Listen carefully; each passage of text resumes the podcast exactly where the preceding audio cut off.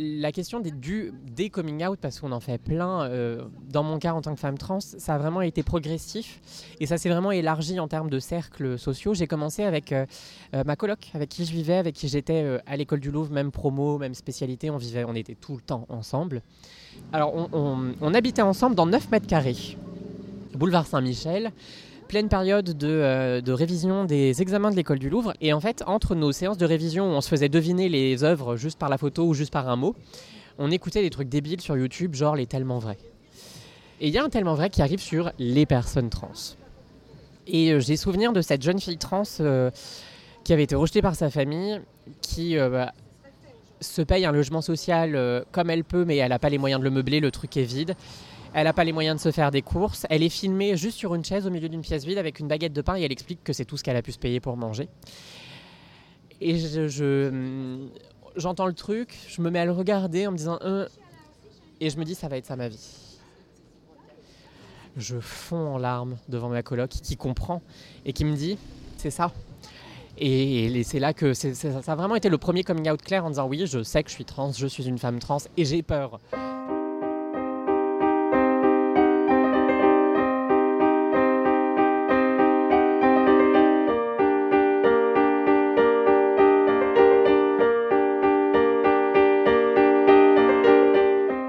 Lorsqu'on parle de transidentité, il faut commencer par apprendre un peu de lexique. On parle de personnes transgenres et non pas transsexuelles et encore moins travesties pour désigner une personne qui ne se reconnaît pas dans le genre qu'on lui a assigné à la naissance, par opposition à une personne cisgenre. Lexi Agresti est donc une femme trans. Aucune étude représentative n'a jamais été menée en France, mais l'association Objectif Respect Trans estime à 15 000 le nombre de personnes transgenres en France.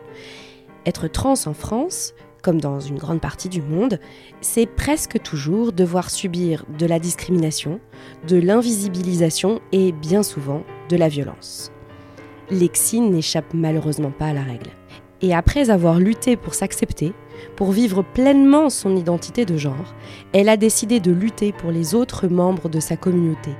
C'est en devenant influenceuse sur Instagram avec son compte Aggressively Trans que Lexi milite pour faire changer les mentalités sur les questions liées à la transidentité. Son compte Instagram compte aujourd'hui 70 600 abonnés. J'ai rencontré Lexi à une terrasse de café près de chez elle un jour de marché. Je suis Caroline Langlois et vous écoutez ce jour-là un podcast de Psychologie Magazine. Je suis euh, née en 95 dans une famille militaire. J'ai grandi vraiment euh, jusque le début du collège euh, quasiment que en caserne. C'est une ambiance très, très particulière où on voit pas le monde en dehors en fait. On voit les mêmes gens, on est tout le temps à l'école avec les mêmes gens, les repas enfin, militaires, les trucs autour de la vie professionnelle de nos parents, c'est tout le temps avec les mêmes personnes. Je grandis dans une famille où euh, très rapidement, je crois qu'on comprend, mes parents ont l'intuition euh, qu'il y aura quelque chose de différent. Et de fait, je me rends compte maintenant que j'analyse un peu rétrospectivement comment j'ai grandi, que j'ai pas euh, pas eu une enfance si genrée que ça. J'ai pas eu, euh, j'ai pas eu les vêtements bleus, j'ai pas eu, euh, euh, j'ai pas eu les Action Man, j'ai pas eu les voitures, j'ai eu les jouets que je voulais. ma mère a vraiment acheté des vêtements qui du coup lui plaisaient j'ai eu une poussette à fleurs, enfin vraiment des trucs.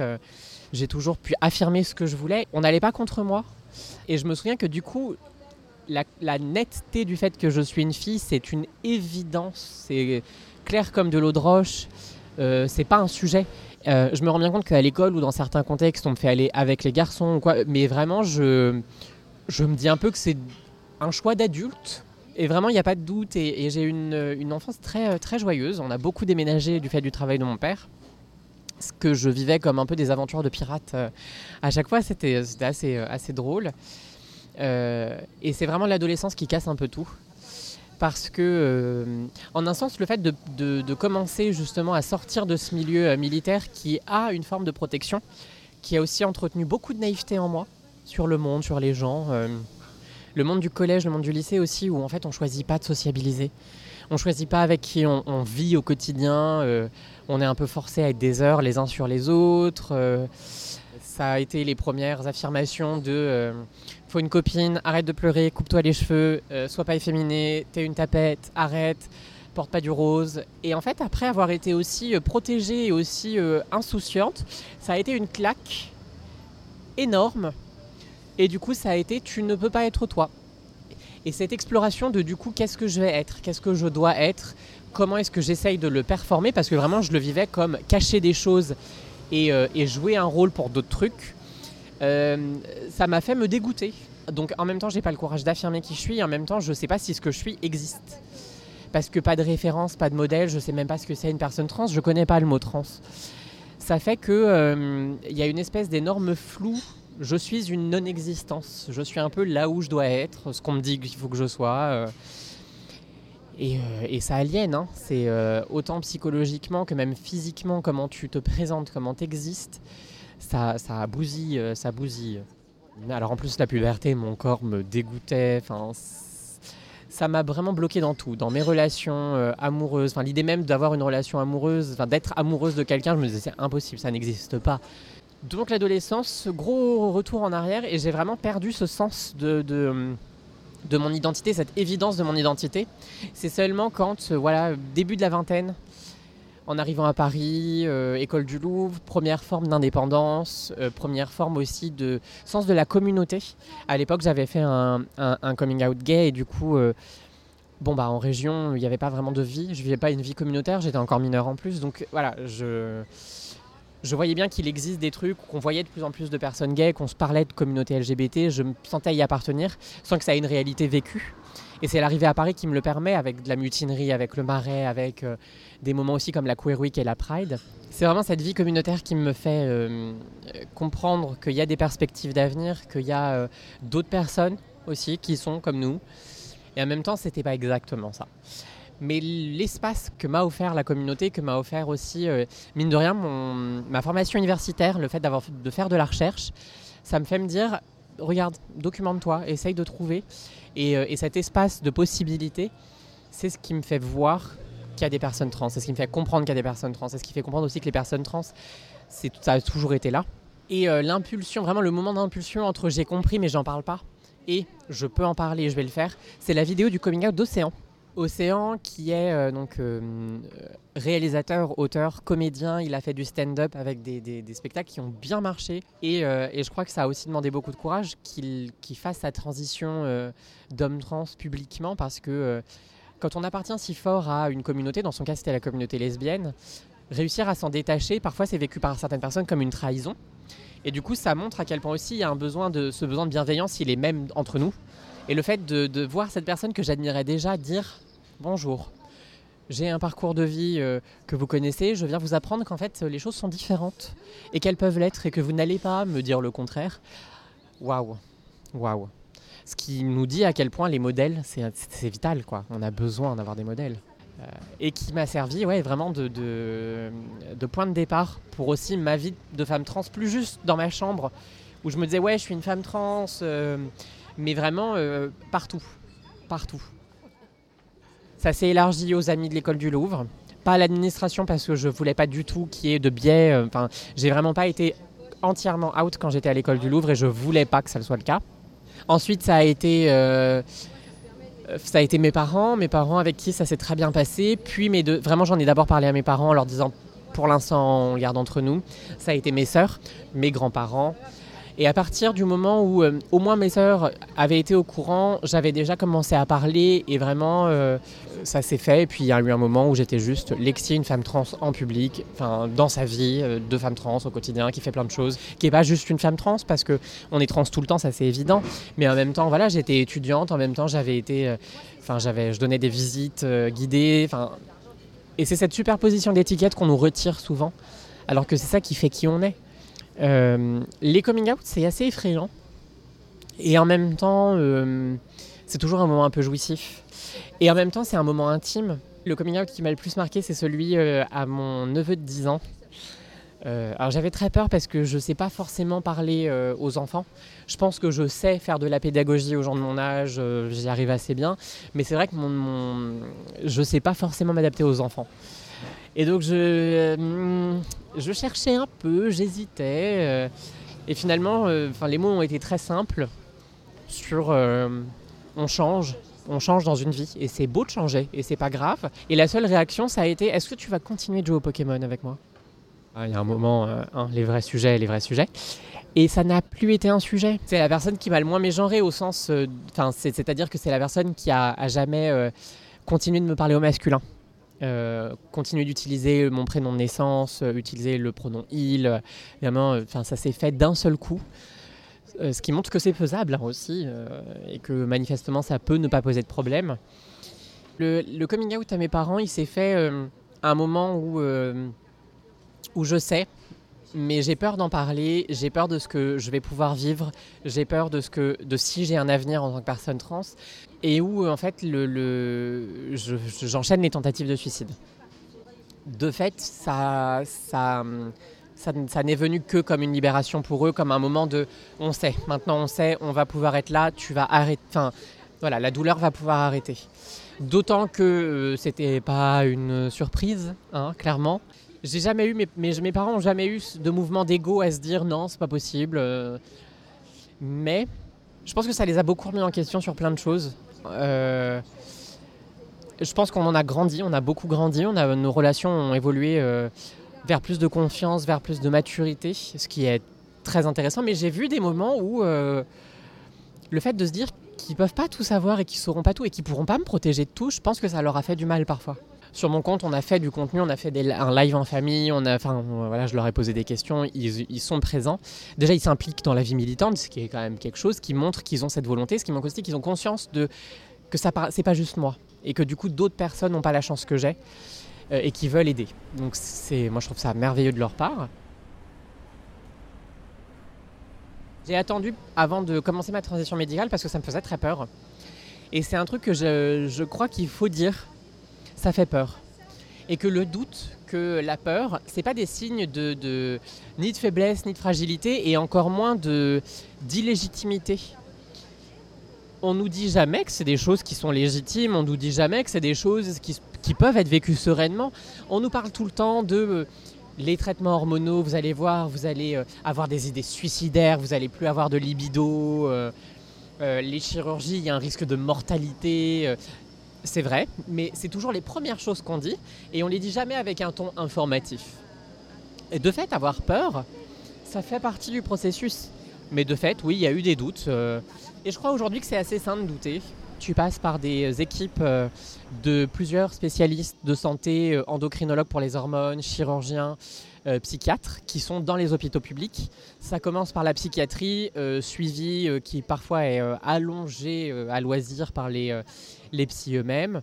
Euh, ensuite, y a une, euh, tu rencontres un endocrinologue, tu fais une batterie de tests qui, pour le coup, là, sont clairement nécessaires, un hein, bilan hormonal, euh, toutes ces choses-là. Ensuite, ces équipes se réunissent, lisent ton dossier et estiment si ils te sentent légitime et prêt prête à prendre des hormones.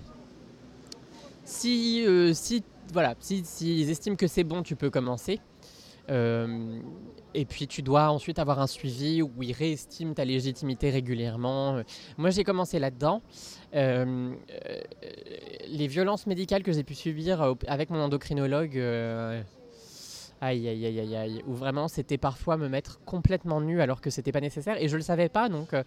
Je vais parler à d'autres copines trans en leur disant Oh là là, je sors de mon rendez-vous avec mon endocrinologue. Ça me saoule quand même à chaque fois quand elle me fout à poil et qu'elle se met à me tâter. Et mes copines étaient là Mais qu'est-ce que. Quoi? Et j'apprends que ça n'est pas nécessaire. Euh. Il y a quelque chose d'assez malaisant dans tout ça. Donc ça crée ce mélange de peur mais aussi de colère.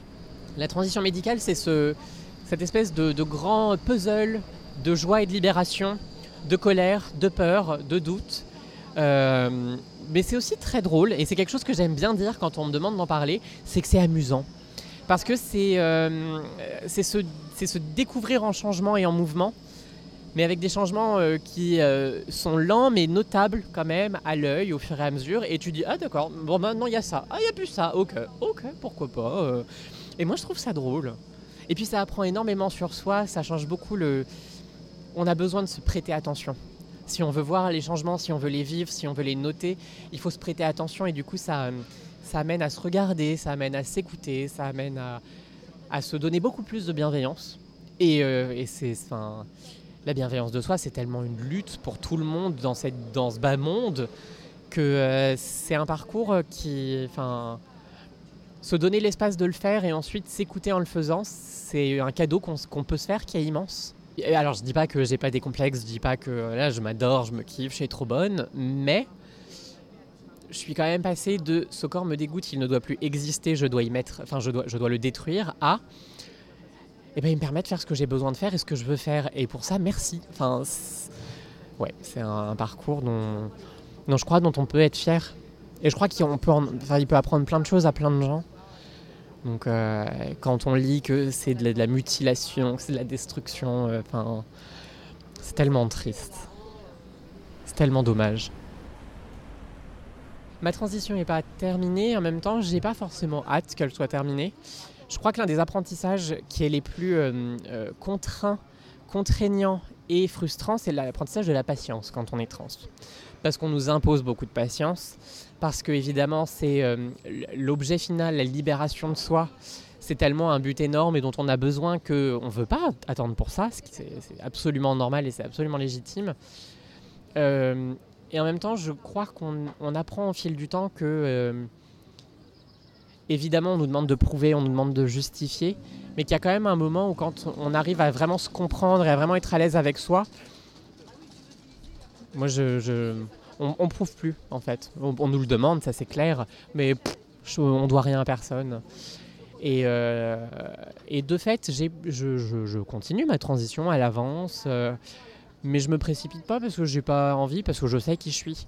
Et que même si ça va être hyper cool de pouvoir euh, voilà, passer par les étapes de, chirurgie et que je sais que les changements vont me plaire et vont m'aider et vont encore plus me, faire sentir euh, en confiance et, et encore moins douter de moi-même, c'est, c'est, je le vis plus comme des étapes de, confirmation. Je le vis comme des étapes de, à la limite d'affirmation, mais plus de, de, je sais même pas comment le dire, comme des choses qui vont arriver. Voilà. Et qui seront bien, qui sont nécessaires, parce que je veux vraiment euh, appuyer le fait que c'est un besoin, mais c'est plus un besoin qui se fait dans l'urgence, en fait. Et, euh, s'il y a une chose que je peux juste souhaiter à tout le monde, c'est ça, c'est de plus avoir l'impression qu'il faut être dans l'urgence pour pouvoir exister. Et en même temps, on en passe nécessairement par là quand on est trans. Donc, euh, apprentissage de la patience. Euh, je crois que j'ai choisi Aggressively Trans un peu pour, me jouer des, choses justement qu'on pouvait me dire, que ce soit parce que, parce que je suis trans, mais aussi parce que je suis une femme. Tu sais, les fameux vous êtes hystérique, vous êtes en colère, vous êtes voilà, ce qu'on entend au quotidien. Et de me dire que bah, en fait, je vais, je, vais, je vais couper l'herbe sous le pied en, me revendiquant agressive et en colère, parce que je le suis, et je crois que c'est légitime de l'être, mais du coup, expliquer pourquoi je le suis, expliquer pourquoi agressivement trans. Agressivement trans parce que je vais pas, euh, je vais pas parler avec un ton tout sucré pour dire que la transphobie c'est méchant, mais que je vais pointer du doigt là où il y a de la transphobie et dire que c'est de la merde. Mais aussi parce que euh, je veux me revendiquer comme pleinement trans, comme fier de l'être, avec une rage de vivre et une rage d'être euh, pleinement agressivement moi-même, même là où on veut pas de moi.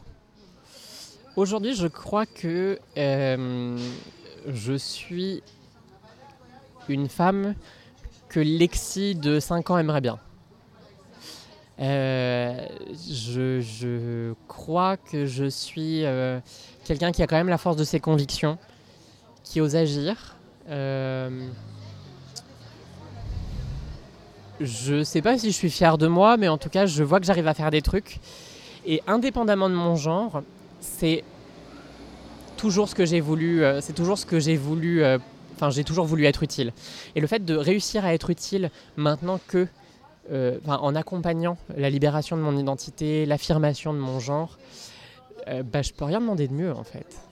Et ça montre aussi à quel point la libération individuelle, elle permet la libération collective.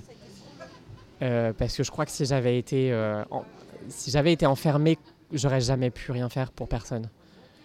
Donc voilà, je dirais que je suis je, euh, une femme relativement en colère et j'en suis assez fière. Parce que je crois que c'est notre force collective de femmes d'être en colère et qu'on en fait des choses incroyables.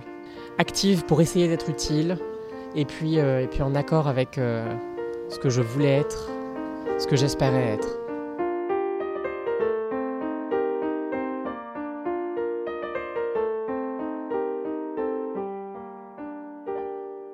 En plus d'être une importante influenceuse sur Instagram, Lexi est autrice. Elle a écrit un livre qui fait aujourd'hui référence sur les transidentités, intitulé Une histoire de genre, guide pour comprendre et défendre les transidentités, publié aux éditions Marabout. Pour mieux comprendre ce qu'est la transition, je conseille également de visionner la série documentaire d'Océan dont Lexi parle au début de son témoignage. Les deux saisons de cette série, simplement intitulée Océan, sont à retrouver en replay sur le site de France Télévisions. Vous venez d'écouter un épisode de ce jour-là. Vous pouvez retrouver les épisodes précédents sur toutes les plateformes de podcast. Vous pouvez les écouter, vous pouvez les partager, nous laisser des commentaires, des étoiles et bien évidemment nous retrouver dans 15 jours pour un tout nouvel épisode.